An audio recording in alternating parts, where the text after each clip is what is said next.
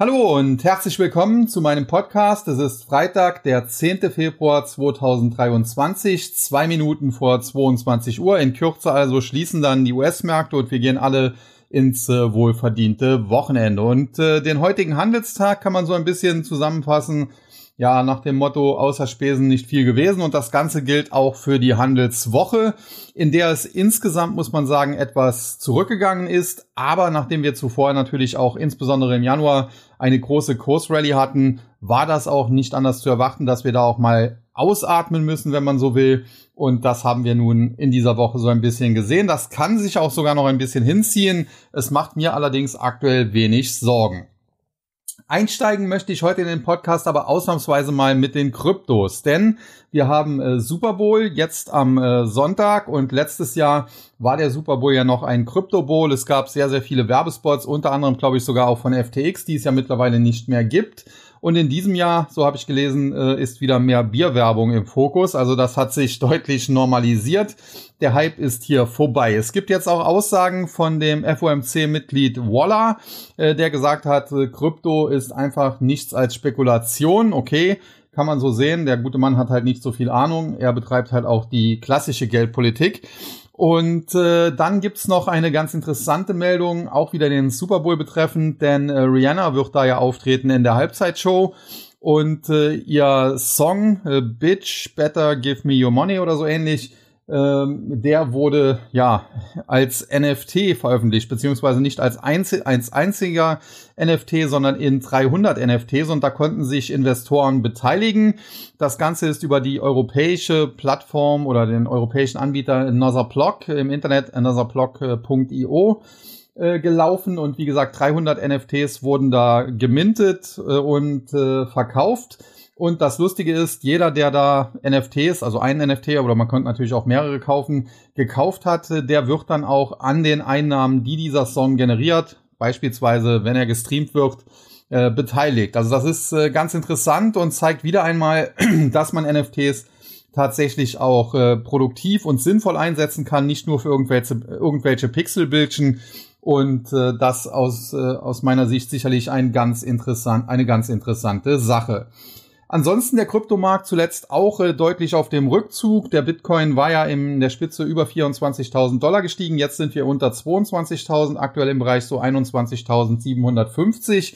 Und Hintergrund hier ist ganz einfach, äh, dass in der Presse darüber berichtet wurde, dass in den USA die SEC das Krypto-Staking äh, verbieten möchte, beziehungsweise verboten hat. Kraken die Kryptobörse Kraken hat daraufhin auch schon ihren entsprechenden Service eingestellt. Und da muss man aus meiner Sicht ein bisschen genauer hinschauen, denn äh, Staking zu verbieten ist ungefähr so äh, sinnvoll und auch möglich wie Kryptos oder Bitcoin zu verbieten. Das geht nämlich äh, prinzipiell gar nicht. Aber was die SEC gemacht hat, ist ein etwas anderer Move. Denn diese Plattformen wie Kraken oder ich persönlich kenne es in erster Linie von Binance, deswegen spreche ich an dieser Stelle auch über Binance jetzt mal, auch wenn die, äh, zumindest was das internationale Geschäft angeht, jetzt nicht von der SEC direkt betroffen sind. Äh, die haben solche Staking as a Service äh, Angebote, bei Binance nennt sich das Ganze Binance Earn. Und äh, bei Binance ist es so, da gibt's dann auch immer sehr hohe Renditen, teilweise sagen wir mal 30 Prozent, aber das sind eben APIs, also Annual Percentage Yield aufs Jahr hochgerechnet. Das ist ungefähr so, wenn Sie in 10 Tagen mit einem Trade 10 Prozent verdienen, dann ist das aufs Jahr hochgerechnet halt 365%, Prozent, weil das Jahr 365 Tage hat. Und äh, so ist das auch hier. Und jetzt ist es bei Binance so, die bieten dann zwar 30 Prozent, aber man kann eben nur wenige Coins, meistens so sind das Coins im Gesamtwert von 200 oder 300 Dollar, äh, dort äh, staken in Anführungszeichen. Ich komme gleich noch da näher drauf. Äh, das begrenzt das Ganze also dann schon mal und es ist dann auch äh, von den äh, Tagen her begrenzt. Man kann es beispielsweise nur für 30 oder 60 Tage machen, also ein oder zwei Monate. Und wenn man das dann eben mal runterrechnet, dann sind die Kosten für Binance eben nicht so hoch. Wenn ich umgerechnet 300 Dollar anlege, aufs Jahr hochgerechnet zwar 30 Prozent bekomme, dann sind das aber pro Monat zweieinhalb Prozent. Und wenn ich das jetzt eben nur einen Monat machen kann, dann bekomme ich eben zweieinhalb Prozent im, im Endeffekt auf meine Einlage. Also das ist dann nicht die Welt. Bei 300 Dollar zweieinhalb Prozent sind 7,50 Dollar. Das ist so ein bisschen Marketing. Und das Problem dahinter ist, das Ganze nennt sich halt Binance Earn und wird als Staking verkauft. Und äh, das äh, hatten wir dann auch schon in, im TAC schon öfter die Diskussion, ist das überhaupt Staking? Denn eigentliches Staking würde ja bedeuten, man äh, staked seine Coins oder Tokens, um eben eine Blockchain damit äh, auch zu betreiben. Äh, so ähnlich wie es beim Bitcoin eben das äh, Proof of Work ist, ist es da eben das Proof of Stake dann. Und äh, ich selber mache das zum Beispiel bei Ontology mit einem entsprechenden Node dann. Und ja, bei Binance äh, weiß man jetzt halt nicht, äh, geben die das tatsächlich in solche Wallets und staken das oder verleihen die vielleicht äh, diese Coins und Tokens an irgendwen anders und kriegen dann natürlich auch noch höhere Renditen, weil Lending, äh, was das Ganze dann wäre, äh, ist natürlich riskanter und dementsprechend die Renditen höher. Und äh, wenn sie jetzt zum Beispiel dann keine Ahnung, viel höhere Renditen damit verdienen, weil sie es eigentlich verleihen, weil sie eigentlich Krypto-Lending betreiben und den Usern das als Krypto-Staking verkaufen und denen dann eben einen Teil davon abgeben, dann ist das eigentlich so ein bisschen Irreführung der Nutzer. Die Nutzer selbst merken es nicht, die denken, sie staken, sie äh, bestätigen dann halt, äh, ja, dass sie das machen wollen mit so einem, einem Häkchen in einem Kästchen oder liest sich ja niemand die genauen Bedingungen durch und dann sind die Coins oder Tokens eben für 30 Tage, sagen wir mal, gesperrt und man bekommt nach 30 Tagen seinen Reward und solange das alles seinen geregelten Gang geht und man die Rewards auch bekommt, solange ist das auch kein Problem. Und die SEC hat jetzt natürlich sensibil sensibilisiert durch den Fall FTX äh, Sam Bankman-Fried so ein bisschen Angst, dass eben diese Kryptobörsen, ob das jetzt Kraken, ob das Coinbase, ob das Binance und wie sie alle heißen, sind, ähm, äh, ja, dass die halt äh, hier ihre User so ein bisschen für dumm verkaufen, dass die denen quasi sagen, okay, ihr staked hier, aber tatsächlich ist es Landing. Solange alles glatt geht, ist es im Prinzip völlig egal, ob es äh, Staking oder Landing ist. Aber wenn etwas schief geht, wenn also Coins und Tokens ausgeliehen werden, wie es beim Landing eben der Fall ist, da gibt man ja eben Kredite, und äh, dann kann der Schuldner nicht zahlen, dann sind diese Coins und Tokens eben weg. Solange das auch kleine Summen sind, mögen die Börsen das auch verkraften und selbst ausgleichen können, um eben ihr eigenes Produkt da nicht zu gefährden. Aber wenn das natürlich jetzt in ein, ein größerer Skandal wird, wie das beispielsweise bei FTX war, dann könnte das für die User sehr kritisch werden. Und insofern hat die SEC hier eingegriffen und äh, möchte halt äh, dieses äh, Angebot, was diese ganzen Kryptobörsen dort äh, haben, einschränken beziehungsweise verbieten. Und in den Medien wird das dann, wie gesagt, als Staking-Verbot verkauft. Äh, generell, wenn man seine Coins und Tokens selber staked, äh, beispielsweise wie ich das bei Ontology mache, äh, dann kann man das erstens nicht verbieten, wobei es in Europa auch egal wäre, da ist die SEC eh nicht zuständig. Aber man kann es dann auch nicht verbieten. Das ist ähnlich sinnvoll wie Bitcoin oder Kryptos zu verbieten. Also das kann man dann nicht kontrollieren. Und äh, ja, Insofern, man kann das natürlich dann als Staking-Verbot auffassen oder in den Medien auch so verkaufen, aber es geht tatsächlich in, in diesem Fall eher doch um Anlegerschutz und äh, gerade der Fall FTX, Sam Bankman-Fried hat hier die äh, Behörden natürlich dann sensibilisiert und hat sie hier ja kritisch werden lassen und insofern äh, gehe ich hier sogar mit der SEC konform, dass man hier ja zumindest genauer hinschauen sollte, was da passiert. Und wie gesagt, Kraken hat jetzt sein entsprechendes Angebot eben eingestellt und äh, äh, es gibt ja auch diesen Fall Gemini und Genesis, wo das Ganze ja auch so war, wo dann auch am Ende äh, eben das Programm eingestellt werden musste und es da auch zu einer Insolvenz quasi kam äh, von eben äh, dieser Kryptobörse, beziehungsweise nicht der Kryptobörse, sondern äh, dem, dem äh, Partner in Sachen äh, Staking, äh, beziehungsweise vielleicht auch Lending. Und äh, wie gesagt, das äh, kann man durchaus, äh, das muss man jetzt nicht unbedingt negativ der SEC ankreiden. Das kann man durchaus so sehen, dass man da vorgehen sollte und die Anleger dementsprechend schützen sollte. Nichtsdestotrotz hat es natürlich insbesondere auf diese Proof of Stake Coins äh, ja, gravierende Auswirkungen gehabt und äh, das ist jetzt so ein bisschen der Nachteil, den Ethereum hatte, ja, denn die haben ja vor kurzem, Stichwort The Merge, von äh, Proof of Work auf Proof of Stake umgestellt und dementsprechend hat es auch beispielsweise Ethereum noch etwas stärker getroffen zuletzt als den Bitcoin. Generell muss man sagen, wir hatten natürlich auch einen KI oder AI, also künstliche Intelligenz, Artificial Intelligence Hype, im Kryptomarkt. Da sind SingularityNet und andere durch die Decke geschossen innerhalb sehr kurzer Zeit und äh, mit dem Rücksetzer am Markt gab es da jetzt auch ein paar Gewinnmitnahmen. Und äh, wie gesagt, das hält sich alles noch im Rahmen. Natürlich, die Kryptos reagieren ein bisschen äh, stärker, das ist logisch, aber das ist alles jetzt nicht so wild und äh, da sollte man jetzt nicht in Panik verfallen. Aktuell gibt's dafür zumindest noch keine Gründe. Ja, und damit äh, komme ich zurück äh, zum Aktienmarkt. Und wie gesagt, äh, das war jetzt eine Woche so ein bisschen zum Vergessen. Es ging so zwei, drei Prozent nach unten, aber das muss man natürlich dann auch immer in Relation zu den vorherigen Kursgewinnen sehen. Insofern ein großer Beinbruch war es nicht, aber natürlich gab es den ein oder, an, ein oder anderen Einzelwert, äh, wo es auch heftiger äh, reingeschlagen hat. Da werden wir gleich noch drauf eingehen, beispielsweise ein Adidas oder eine Lyft. Äh, zuvor möchte ich aber noch kurz äh, zum, äh, ja, zum Rentenmarkt kommen, zum Anleihenmarkt kommen und äh, zu den geldpolitischen Aussichten. Und da ist es so, äh, Paul hat ja nach der äh, FOMC oder auf der FOMC-Sitzung auf der Pressekonferenz gesagt, ja, die Zinsen werden noch etwas steigen müssen und sie werden dann längere Zeit auf erhöhtem Niveau bleiben, um eben die Inflation unter Kontrolle zu bekommen. Aber er hatte eben auch gesagt, der disinflationäre Prozess hat begonnen und das war ein gutes Zeichen und daraufhin haben die Märkte ja zunächst mal durchgedreht und sind nach oben geschossen. Jetzt äh, hat er auch in der Pressekonferenz, ich habe mir die im Nachgang noch ein zweites Mal extra in Ruhe angehört, gesagt, dass er mit all seinen Kollegen aus dem FOMC Einzelgespräche geführt hat und man sich komplett einig sei in diesem Gremium, äh, dass eben der geldpolitische Weg so sei, dass man noch äh, die ein oder andere Zinserhöhung brauche und dann die Zinsen auf erhöhtem Niveau länger lassen müsse, um eben die Inflation dann im nächsten Jahr 2024 in Richtung 2% zu drücken. Und die FOMC-Mitglieder, die sich jetzt zuletzt geäußert haben, haben das auch alles genau so gesagt und auch Paul selbst hat das so gesagt. Das muss man schon ganz klar so formulieren. Also er hat da nichts anderes gesagt. Aber er hat halt auch immer wieder ja, dem Markt so ein bisschen Zucker gegeben, indem er auch gesagt hat, ja, der disinflationäre Prozess hat begonnen und äh, es geht jetzt alles in die richtige Richtung so ein bisschen und er hat nicht dazwischen gehauen. Insbesondere hat er auch nicht diese Rallye, die es am Aktienmarkt gab, versucht auszubremsen. Und äh, da gab es ja auch schon Spekulationen, dass er das getan habe, weil in den USA die ein oder andere Bank äh, sonst in Probleme kommen könnte und die am Kippen wäre. Das sehe ich aber nicht. Insbesondere die Großbanken sind sehr stark kapitalisiert. Auch der Immobilienmarkt, der zwar regelrecht gecrashed ist, hat aber bisher noch keine so gravierenden Rückkopplungen auf die US-Wirtschaft gegeben. Also das läuft alles noch. Generell muss man sagen, hat die Fed da einen relativ guten Job gemacht. Sie müsste halt jetzt nur erkennen, dass sie mehr oder weniger fertig ist und äh, vielleicht noch ein, zwei kleine Zinsschritte, ja.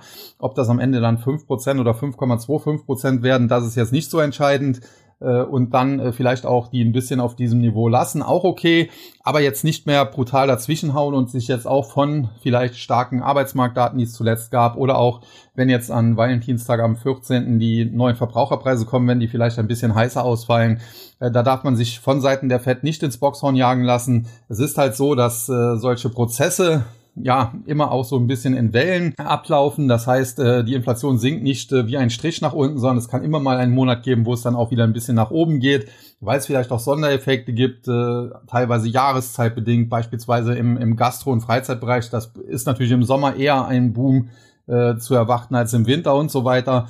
Und äh, vor diesem Hintergrund, äh, die Fed muss eigentlich nur erkennen, dass sie ihren Job mehr oder weniger getan hat und jetzt äh, da ein bisschen aufhören, noch äh, aufs Gaspedal, aufs Bremspedal, Entschuldigung, zu treten. Und äh, ich hatte ja zuletzt hier schon gesagt, ich gehe davon aus, dass im Laufe des Jahres, Ende diesen Jahres, vielleicht Anfang nächsten Jahres, dann auch langsam quantitativ Tightening eingestellt wird, also zurückgefahren wird, äh, sukzessive äh, über drei, vier, fünf Monate, bis es dann eingestellt ist. Und wenn das dann durch ist, äh, erstens hätten wir damit ein großes Problem von der Backe, weil dem Markt dann keine Liquidität mehr entzogen würde in dem Sinne.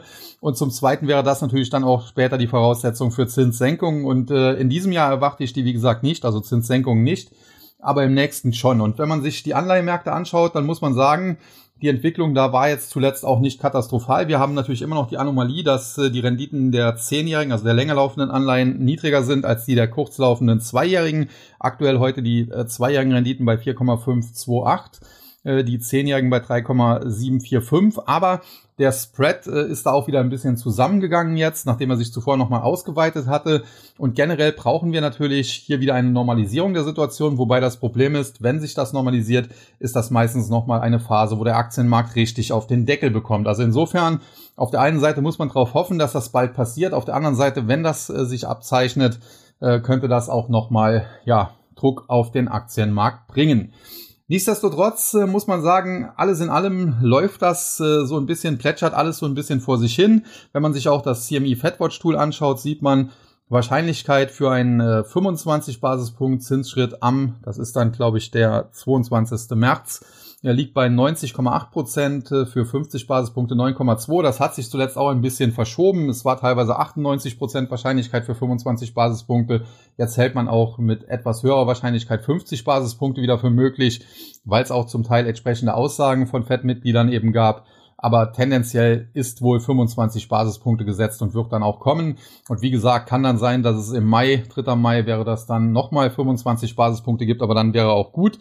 Und dann wird man das äh, über das Jahr wahrscheinlich auf diesem Niveau halten und dann äh, irgendwann im Laufe des Jahres ja, wird es erste Ankündigungen geben, dass man zumindest quantitativ Tightening zurückfahren wird. Ja, und äh, das äh, dürfte, wie gesagt, dann auch für den Aktienmarkt äh, tendenziell stützend dann werden, nachdem es zuvor aber sicherlich noch ein paar wilde Tage und auch Wochen geben kann. Die letzte Woche, muss man ganz klar sagen, die war jetzt nicht gut, aber wirklich wild war sie auch nicht. Und damit komme ich dann noch zu den Indizes und den Gewinnern und Verlierern. Und da haben wir heute den DAX, der sich zuletzt ja sehr stabil gezeigt hat. Jetzt in den letzten Tagen kann er sich dann aber auch dem Druck äh, den die amerikanischen Märkte so ein bisschen jetzt nach unten bekommen haben, ausgehend auch über den Kryptomarkt, der wieder Vorläufer war, nicht mehr ganz entziehen. Heute gab es dann auch ein Minus von 215,44 Punkten oder knapp 1,4 Prozent, 15.307,98. Aber das ist natürlich immer noch sehr, sehr hohes Niveau. Wir haben vom Top da irgendwie 300, 350 Punkte verloren und äh, die Welt ist das nach dieser Rallye, die wir zuvor gesehen haben, nicht. Verliererseite Continental, Zalando, Adidas.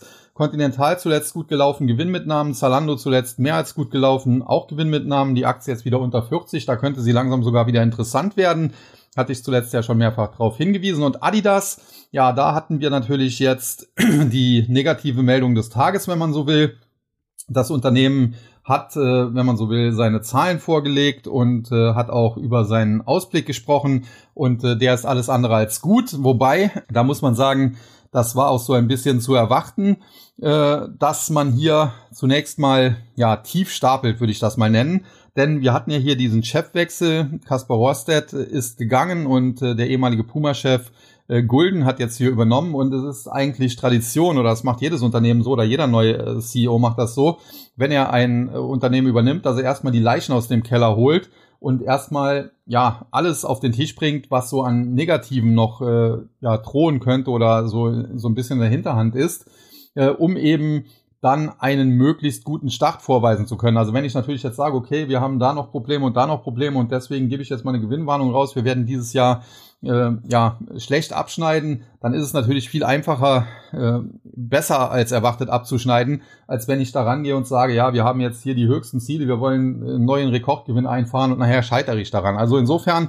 das ist insofern äh, ja immer so und äh, nicht wirklich überraschend, aber das Ausmaß äh, ja der Belastung muss man sagen, da gab es ja auch diese Probleme mit äh, diesem Rapper da in den USA, ja, wie heißt er noch, äh, Kanye West, glaube ich, oder Jeezy und, und anderen und äh, auch Abschreibungen da auf verschiedene Kollektionen. Und wie gesagt, äh, Adidas, klare Gewinnwarnung, die Aktie minus 11 Prozent. Aber man muss auch sagen, die Aktie ist zuvor zwar zum Teil noch stärker eingebrochen, war ja im Tief weit unter 100 Euro. Die Ausverkaufstiefs, die lagen, äh, glaube bei 92 Euro etwa. Äh, sie hat sich dann zwischenzeitlich aber eben auch sehr, sehr stark erholt und zwar auf über 160. Und das muss man sich mal klar machen. Wenn man von 92 kommt auf 161, äh, 162 hochläuft, dann sind das mal eben 70 Prozent etwa, die man da in kurzer Zeit, das Tief war noch im November, also in, in nicht mal drei Monaten, äh, dazugelegt hat. Und äh, natürlich, jetzt gab es auch noch diese negative Meldung und äh, da wird natürlich draufgekloppt und deswegen heute minus 11 Prozent. Intraday muss man aber sagen, hat sich die Aktie schon von den Tagestiefs zumindest ein bisschen erholt. Die Tagestiefs, die lagen sogar im Bereich so unter 137. Schlusskurs war schon Richtung 140. Ich könnte mir vorstellen, dass bei Adidas noch ein, zwei schwächere Tage folgen, dass die Aktie vielleicht noch mal Richtung 135 oder knapp unter 135 auch fällt. Aber tendenziell würde ich sagen, wenn sie noch mal richtig auf die Mütze bekommt, wäre auch das eher eine Kaufchance. Und die Gewinnerseite E.ON, Merck und Fresenius Medical Care. E.ON zuletzt mit guten Zahlen, generell natürlich äh, als äh, ja, Stromversorger beziehungsweise Netzbetreiber in dem Fall. Die haben sich ja mit RWE das damals aufgeteilt eher defensiv. Aktie gut im, in Schuss, muss man sagen, kann bald wieder über die 10 Euro klettern. RWE war ja im letzten Jahr der große Gewinner, vielleicht zieht dieses Jahr E.ON dann so ein bisschen nach. Merck auch eher defensiver Wert, äh, würde ich jetzt nicht unbedingt äh, Pharma zuordnen. Die machen zum Beispiel auch sehr viel äh, Chemie mit äh, Displays, mit LCDs und so weiter. Äh, generell auch interessantes Unternehmen, die Aktie zum Teil auch deutlich korrigiert, aber jetzt seit einiger Zeit auch wieder auf dem Weg nach oben und das gefällt mir auch gut. Und Fresenius Medical Care, da gab es zuletzt ja auch Meldungen, Fresenius, Fresenius Medical Care, da soll es äh, Gespräche geben über eine Dekonsolidierung der Fresenius Medical Care. Ich glaube, aus dem Fresenius-Konzern so ein bisschen. Und äh, ja, das hat die Aktie zuletzt angefeuert und ich hatte ja hier schon vor längerem gesagt, als sie noch unter 30 war, äh, dass die Aktie aus meiner Sicht zu tief gefallen ist und dass es hier Kurspotenzial nach oben gibt. Das hat sie schon so ein bisschen äh, ausgespielt. Sie ist schon ein bisschen gestiegen, aber ich glaube nach wie vor, Fresenius Medical Care wird nicht mehr so ein Star werden, wie das in der Vergangenheit zum Teil der Fall war, aber die Aktie äh, ist so weit unten, dass hier immer noch äh, gehöriges Kurspotenzial besteht, wenn man hier tatsächlich äh, ein, zwei Jahre ja, investiert bleibt. Dann der MDAX, äh, ein Minus heute von 641,63 Punkten oder 2,2 Prozent, 28.394,76. Verliererseite Delivery Hero, Verbio und HelloFresh. Delivery Hero zuletzt mit äh, schwachen Zahlen, schwächer als erwartet. Ohnehin habe ich die Kursrallye der Aktie nicht verstanden. Sie ist jetzt wieder deutlich zurückgekommen. Vielleicht springen da demnächst wieder ein paar Zocker auf. Nach wie vor ist das für mich eine Aktie, die nicht investierbar ist, denn es ist eine Art, ja, Hedgefonds, der sich als äh, Lieferkonzern, Liefer, äh, Lieferserviceunternehmen äh, verkleidet. Und äh, ja, ich sehe da jetzt nicht wirklich, ähm, warum man da investieren sollte. Es ist auch eine ziemliche Blackbox. Das Management gönnt sich da ja ho hohe Gehälter, hohe Bezüge und aus meiner Sicht muss man diese Aktie definitiv nicht haben, was aber nicht heißt, dass man mit ihr nicht gut zocken kann. Das hat ja zuletzt zum Teil auch sehr gut geklappt. Dann Verbio, äh, der Boom im Bereich Biosprit, der ist so ein bisschen auch vorbei. Die Welt normalisiert sich wieder so ein bisschen, auch wenn dieser schreckliche Krieg in der Ukraine weiter vor sich hin tobt aber der Ölpreis ist ja auch deutlich zurückgekommen und so weiter. Und insofern, ja, der große Boom, Verbio und Co. ist vorbei. Die Blase ist ja auch so ein bisschen geplatzt. Die Aktie jetzt äh, im Prinzip mit frischen Verkaufssignalen. Nachdem es heute 11% nach unten ging, kann es natürlich auch hier kurzfristig jederzeit eine Gegenbewegung geben. Aber tendenziell glaube ich, dass die Aktie eher auf dem absteigenden Ast ist. Und dann HelloFresh, die sind aus meiner Sicht, haben die ein besseres Geschäftsmodell als beispielsweise Delivery Hero. Aber äh, da gab es heute eine Abstufung von einem Analysten und äh, daraufhin die Aktie der Top-Verlierer mit einem Minus von 13 Prozent. Und da sieht man, gerade bei so spekulativen Werten, da haben natürlich Analysten Einschätzungen, egal ob positiver oder negativer Natur, durchaus äh, oftmals große Ausschläge zur Folge. Dann die Gewinnerseite Carl Zeiss Meditech, Telefonica Deutschland und Rheinmetall. Carl Zeiss Meditech äh, ist auch so ein bisschen im Rüstungsbereich aktiv. Der ist generell natürlich aufgrund der weltweiten Kriegssituation äh, die wir ja so schon lange nicht mehr hatten und äh, ich hoffe, wir haben das auch nicht mehr so lange, äh, ist da, sind diese Rüstungskonzerne auf dem Vormarsch. Deswegen Carl Zeiss Meditech heute äh, gut, aber auch in den letzten Wochen und Monaten schon gut. Ähnlich wie Rheinmetall, die ja heute wieder der Top-Gewinner waren. Die Aktie steht auch vor einem charttechnischen Ausbruch. Wenn sie sich über 230 Euro, wo sie jetzt ja steht, 231,70 behaupten kann, dann kann das hier bis 275 nach oben gehen. Und dann Telefonica Deutschland, na, es war jetzt eben ein, ein schwacher Börsentag, auch eine schwache Börsenwoche. Da sind natürlich defensive Werte mit hoher Dividende eher wieder gesucht. Sowas wie Freenet oder eben Telefonica Deutschland und dementsprechend äh, die Aktie heute unter den Gewinnern. Dann der S-DAX, äh, hier ein Minus von 221,54 Punkten oder 1,64 Prozent, 13.260,06. Die Verliererseite Hypopocht, SMA Solar und Heidelberger Druck. Hypopocht, äh, ja, zum Teil kräftig in den Boden gerammt worden, dann kürzlich nach oben geschossen. Es gab dann eine Kapitalerhöhung. Äh, anscheinend hat man diese hohen Kurse dafür gebraucht und hat die dann auch schnell genutzt. Jetzt bröckelt die Aktie wieder ab. Tendenziell finde ich das Unternehmen gut, die Aktie spannend. Aber ich würde hier mal noch abwarten, wie tief es hier geht. Die Aktie heute fast fünf Prozent im Minus. Und äh, der Immobilienmarkt ist natürlich äh, angesichts hoher Zinsen aktuell noch nicht wieder im Boom. Also da hat man sicherlich noch ein bisschen Zeit. Aber wenn diese Aktie noch mal stärker unter Druck gerät, also die Kurse unter 100 waren hier wahrscheinlich die Tiefs, die man so schnell nicht mehr sehen wird. Aber wenn es noch mal zumindest in diese Richtung geht, so 120, 125 vielleicht, äh, kann man hier mal einen Fuß in die Tür stellen. Dann SMA Solar. Äh, da hatte ich zuletzt darauf hingewiesen, dass in den USA beispielsweise Enphase Energy oder Solar Edge unter Druck stehen. Deswegen die Kursrally bei SMA Solar so eigentlich nicht mehr verständlich. Und so langsam merken die Anleger in Deutschland das auch, dass der Solarboom auch so ein bisschen abebbt und vorbei ist. Und ich bleibe dabei, Kurse zwischen 80 und 85 Euro, da würde ich SMA Solar eher shorten. Kann mir vorstellen, dass die Aktie über kurz oder lang Richtung 50, 60 Euro zurückfällt, also irgendwie in diese Range, vielleicht sogar auch tiefer, 40 bis 50 Euro. Und äh, auf der Long-Seite würde ich hier definitiv nichts mehr tun. Und dann Heidelberger Druck, äh, zuletzt mit einigermaßen passablen Zahlen, auch guten Analystenbewertungen, die Aktie teilweise nach oben geschossen. Jetzt gab es hier in den letzten Tagen auch Gewinnmitnahmen, ist natürlich auch ein sehr spekulativer Wert, geht ja fast schon so Richtung Penny Stock. Ja, und heute gab es da einen auf die Mütze, minus 7,7 Prozent der Top-Verlierer im S-DAX. Die Gewinnerseite, Jostwerke, Baywa, Hensoldt, äh, Jostwerke, Baywa, das sind äh, ja Kursgewinne von 0,6 oder 0,8 Prozent. Das ist mehr oder weniger dann auch ein bisschen Zufall. Das sind natürlich auch eher so ein bisschen defensivere Werte, gerade Baywa so als, äh, ja, wie soll man es sagen, Baumaterialunternehmen. Äh, und äh, ja, die waren dann heute halt gesucht. Und der Top-Gewinner im äh, S-DAX dann die Aktie von Hensoldt. Und da ist natürlich klar, was dahinter steckt. Hat es ja gerade schon bei Rheinmetall und äh, auch Carl Zeiss Meditech angesprochen. Äh, die weltweite Situation in Sachen Krieg, äh, die spielt natürlich solchen Unternehmen in die Karten. Und Hensoldt, muss man sagen, ein Unternehmen oder auch eine Aktie, die ich äh, schon länger gut gefunden habe oder immer wieder auch äh, positiv besprochen habe. Sie ist teilweise, hat sie wilde Ritte hinter sich nach oben und nach unten, aber tendenziell geht's halt über kurz oder lang aufwärts und äh, ja, man kann eigentlich nur hoffen, dass bei solchen Rüstungskonzernen es bald schlechter läuft. Das würde nämlich bedeuten, dass die Welt wieder etwas friedlicher wird, aber solange das eben nicht der Fall ist, äh, macht man mit solchen Unternehmen nichts falsch, ähnlich wie zum Beispiel eine äh, General Dynamics oder eine Raytheon in den USA. Dann der TechDAX, hier heute auch ein kräftigeres Minus von 46,65 Punkten oder 1,4 Prozent, 3245,66. Der Index hatte sich zuletzt ja sehr stark erholt. Jetzt auch hier mal ein paar Gewinnmitnahmen, aber auch hier, das ist alles noch im Rahmen.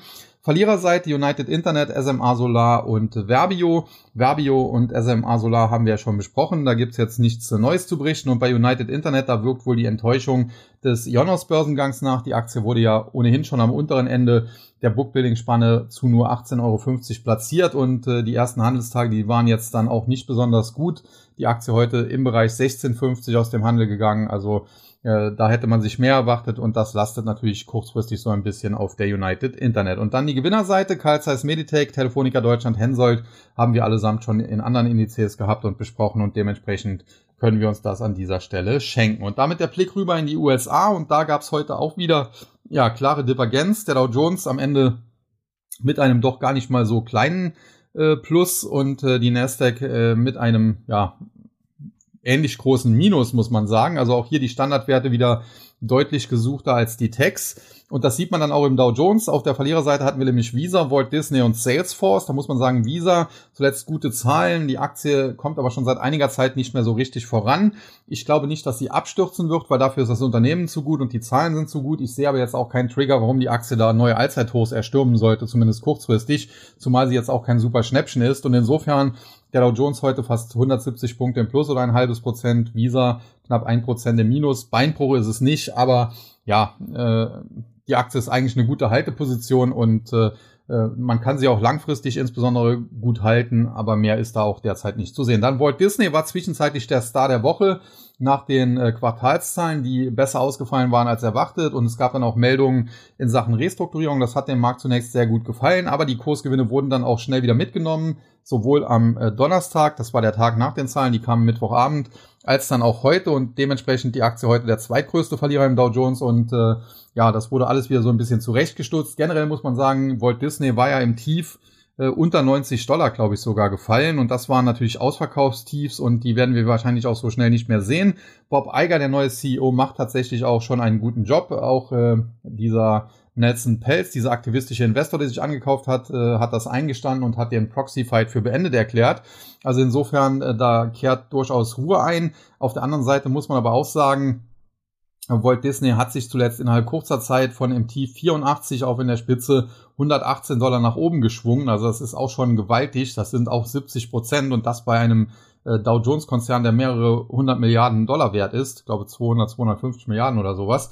Und äh, ja, dementsprechend, äh, dass das so nicht weitergehen konnte, das war klar. Jetzt die Aktie äh, Donnerstag im Handelsverlauf ins Minus gedreht, nachdem sie zunächst noch dick im Plus war. Heute Abschläge. Das kann durchaus auch noch einen Tick weitergehen, aber wenn die Aktie nochmal unter 105 so Richtung 100 fallen sollte, wäre sie aus meiner Sicht tendenziell auch ein Kaufkandidat. Und dann Salesforce äh, zuletzt auch super gelaufen. Hier sind mittlerweile, glaube ich, fünf aktivistische Investoren an Bord und das hat äh, die Aktie natürlich auch beflügelt, weil natürlich äh, damit gerechnet wird, dass die ihren Einfluss geltend machen und dadurch das Unternehmen äh, besser wird äh, und äh, dementsprechend die Aktie auch gut gelaufen. Jetzt heute gab es mal ein paar Gewinnmitnahmen, ein Minus von 3,8 Prozent.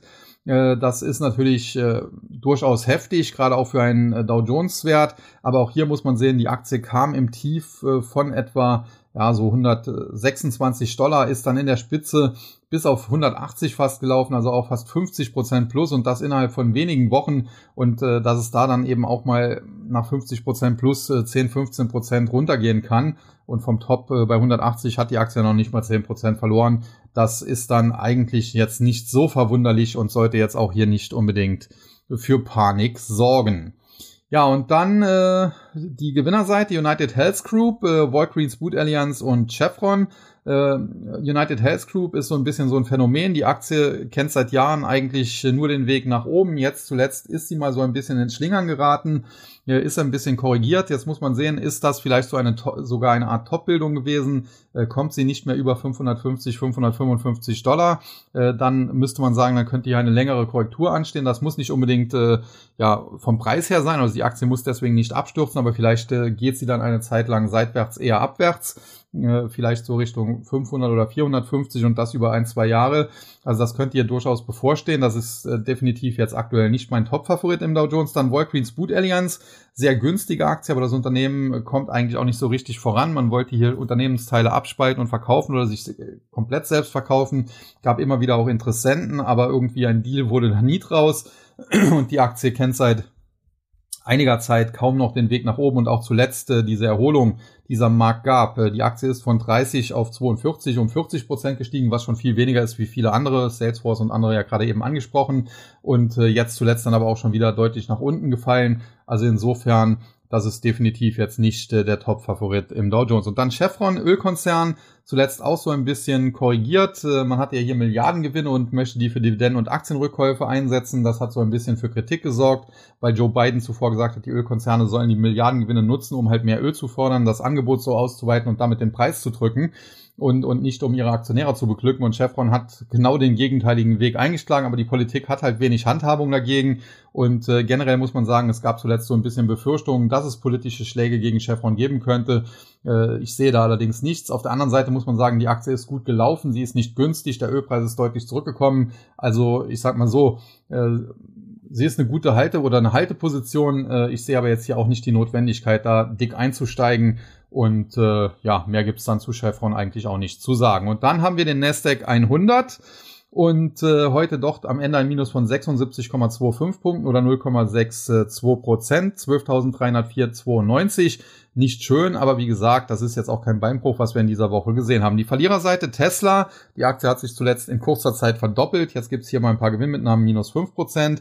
Airbnb zuletzt auch etwas erholt, wobei die Erholung hier nicht so stark war äh, wie bei, bei anderen, beziehungsweise ja, sie war es letztendlich schon, aber auch nur, weil es zuvor noch mal einen Ausverkauf Richtung 80 Dollar fast gegeben hat und dann ging es halt auf 120 nach oben. Dennoch so stark wie Tesla beispielsweise war die Erholung nicht und heute gab es auch hier ein paar Gewinnmitnahmen, zumal auch äh, Expedia-Zahlen vorgelegt hat und man mit denen nicht so ganz äh, 100% zufrieden war. Und dann äh, JD.com, die chinesischen Text zuletzt sehr gut gelaufen. JD.com muss man aber sagen, war da schon eher ein Underperformer und auch heute kriegt die Aktie dann einen auf den Deckel. Da laufen äh, Tencent und Alibaba zuletzt etwas besser und äh, das hat wohl seine Gründe. Und äh, ich bleibe dabei, dass äh, mir im chinesischen Internetsektor, dass mir der ganze Sektor tendenziell gut gefällt, aber meine Favoriten sind eher Baidu, Tencent und vielleicht Weibo und äh, aktuell zumindest nicht unbedingt äh, JD.com. Und dann die Gewinnerseite. Fortinet hatte zuletzt Quartalszahlen, die Aktie daraufhin Kurssprung von 20 Prozent. Das wurde ein bisschen ausverkauft oder abverkauft diese starken Gewinne. Jetzt ist die Aktie weiter auf dem Weg nach oben. Das sieht gut aus.